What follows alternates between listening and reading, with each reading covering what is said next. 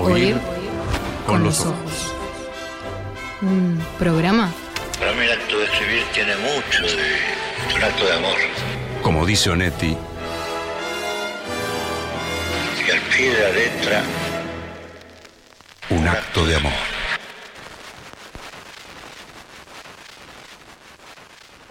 Quiero, quiero mandar otro saludo. A ver. Otro saludo, quiero recordar una cierta figura muy impresionante, muy enigmática, eh, un poco mala onda. Un, un- un tipo que es recordado, bueno, como un mal tipo, muy arrogante, muy soberbio, eh, probablemente eh, muy egoísta. Bueno, está, no sé. Quiero, quiero volver sobre una lección, una importante lección que le debemos a esta figura y que la tenemos ahí para aprender los uruguayos en este momento, me parece. Porque estoy siguiendo muy, muy, muy de cerca una de las noticias que evidentemente hemos elegido como una de las más importantes de las últimas horas. Es la noticia que en este momento, bueno, eh, cubre eh, los portales eh, de noticias eh, acá en Uruguay. Y estoy un poco preocupado. Me parece, sí. Qué intriga. Bueno, no sé, me parece importante que no olvidemos a Sí. este maestro y a lo que tenía para decir. Me refiero a Heráclito de Éfeso, Nacho. Heráclito de Éfeso, uno de los pensadores más geniales y más misteriosos de todos los tiempos. Un maestro que es todo deslumbramiento y todo pregunta. Heráclito para nosotros, ¿no? Heráclito, aquel de, aquel de. Heráclito camina por la tarde de Éfeso. La tarde lo ha dejado, sin que su voluntad lo decidiera, en la margen de un río silencioso, cuyo destino y cuyo nombre ignora. Hay un jano de piedra y unos álamos. Se mira en el espejo fugitivo y descubre y trabaja la sentencia que las generaciones de los hombres no dejarán caer.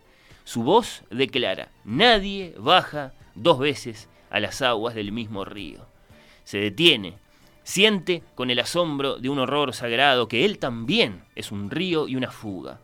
Quiere recuperar esa mañana y su noche y la víspera. No puede. Repite la sentencia. La ve impresa en futuros y claros caracteres en una de las páginas de Burnett. Heráclito no sabe griego. Jano, dios de las puertas, es un dios latino. Heráclito no tiene ayer ni ahora. Es un mero artificio que ha soñado un hombre gris a orillas del Red Cedar. Un hombre que entreteje en decasílabos para no pensar tanto en Buenos Aires y en los rostros queridos uno falta. Este es Borges y aquel es Heráclito. Heráclito que según enseñan las enciclopedias vivió entre el 540 y el 480 antes de Cristo, muy lejos, muy muy lejos en el tiempo y que entonces, en tanto que filósofo griego, es uno de los llamados presocráticos. Hablando de antes de Cristo. Bueno, eh, Heráclito vivió y pensó, y acaso, esto no lo sabemos, escribió antes de Sócrates parece que hoy que, que- que anduvo por lo que hoy llamamos Turquía, ese, ese fantasmal pedazo de, de- de territorio, de, de territorio griego que llamamos Turquía. Dicen que, que se jactaba de no tener maestros. No, yo, yo maestros no, no, no tuve, no tengo. ¿no? Que, que, que bueno, que se jactaba de haberlo aprendido todo buscándose a sí mismo. Me he buscado a mí mismo. Dicen que decía, bueno. Y dicen que participó del trending, del trending topic de la época, que era el origen de todas las cosas. En aquel tiempo hablaban de eso. ¿De dónde viene todo? ¿No? De eso que se llama la cosmogonía. Y, y bueno, habría escrito su propia versión de Sobre la naturaleza, que es como se llamaban todos los libros, todos los poemas eh, de, los, de los pensadores presocráticos. Todo es un gran y un muy oscuro, la palabra no es casual, misterio, ¿no? Saber lo que se dice saber, no sabemos nada. De Heráclito lo único que tenemos son unos fragmentos que ni siquiera son de él, ¿no? Eh, son unos, unos fragmentos que fueron recopilados, analizados letra por letra, como te podés imaginar, autentificados, pasados por todos los filtros, discutidos, muchas veces eh, rechazados en última instancia, bueno, estos eh, fragmentos, por dos filólogos e historiadores, dos enfermos de los estudios helenísticos, dos alemanes llamados Hermann Diels y Walter Kranz. Y son fragmentos de otros autores citando a Heráclito. ¿No? Eso que dicen que decía. es lo que los historiadores llaman la doxografía de los presocráticos, ¿no? el registro escrito de las opiniones de aquellos antiguos, magistrales e infinitamente esquivos pensadores que pueden ser Parménides, ¿no? o Anaximandro, eh, o Genófanes de Colofón, o bueno, tantísimos otros. ¿no? Eh, son algo más de 100 los fragmentos de Heráclito, cuando mucho, ¿no? y son todos muy, muy, muy, muy breves. Algunos, algunos, muy, muy famosos, ¿no? Como este, que voy a proceder a leer, del cratilo de Platón. Este que habla es Platón, ¿no? En algún lugar, dice Heráclito, que todo se mueve y nada permanece. Y comparando las cosas con la corriente de un río, dice que en el mismo río no nos bañamos dos veces. Esta misma sentencia aparece comentada por otros, yo que sé, acá está Simplicio, por ejemplo. Los que siguiendo a Heráclito han teorizado sobre la naturaleza, teniendo en vista el flujo perpetuo del devenir, y que todas las cosas corporales se generan y perecen, pero jamás son realmente, como también dice Platón en el Timeo, probablemente dicen que siempre todas las cosas fluyen y que en el mismo río no nos bañamos dos veces. ¿no? Y así lo citan unos y otros, cada uno con alguna palabrita diferente, bueno, está ahí, según la traducción, después nos vamos aproximando a algo que podría ser, que bueno, está, que lo hubiera dicho eh, Heráclito Mm, hace 2500 años, ¿no? Eh, habrás escuchado sin duda esta lección, Nati, Sí. eh, ni, ni el río es el mismo, mm. porque corre, ni vos sos la misma. Porque tenés eh, tus, tus corrientes, que son, bueno, el tiempo que pasó, los hechos de tu vida, tu, tu torrentosa y cambiante identidad. Lo habrás escuchado. Sí, claro. Que no nos bañamos dos veces en el mismo río. Eh, y, y- y bueno, está. Y después qué lindo esto de, de- de muchas personas recordando a alguien y algo que dijo y tratando de ponerse de acuerdo en qué fue lo que dijo. seguramente mintiendo todos, ¿no? Sí, bueno, pero. Que- eh, Sería un gran tuitero, Heráclito. Con Bueno, esas frases este, sería muy retuiteado. Los presocráticos todos, maestros de la brevedad, maestros del tweet, sin duda, sin duda, estoy muy de acuerdo contigo. Y, y bueno, está, eh, acá el tema es muy sencillo, porque no todos evidentemente eh, nos acordamos de eso que dijo Heráclito y, y convendría que lo hiciéramos, ¿no? ¿De qué filosófico asunto te estarás preguntando? Sí, ¿hacia dónde va Eh, Estoy Fernando, con hablando todo esto? de qué, de qué eh, asunto de la filosofía griega estoy hablando. Bueno, a mí me parece que es obvio en realidad. Uruguayos, portugueses, Sí. ga- ganeses y surcoreanos, todos Ya lo viví esto, ¿no? hablando en este momento de volver a enfrentarse, de revancha, de venganza incluso. ¿No?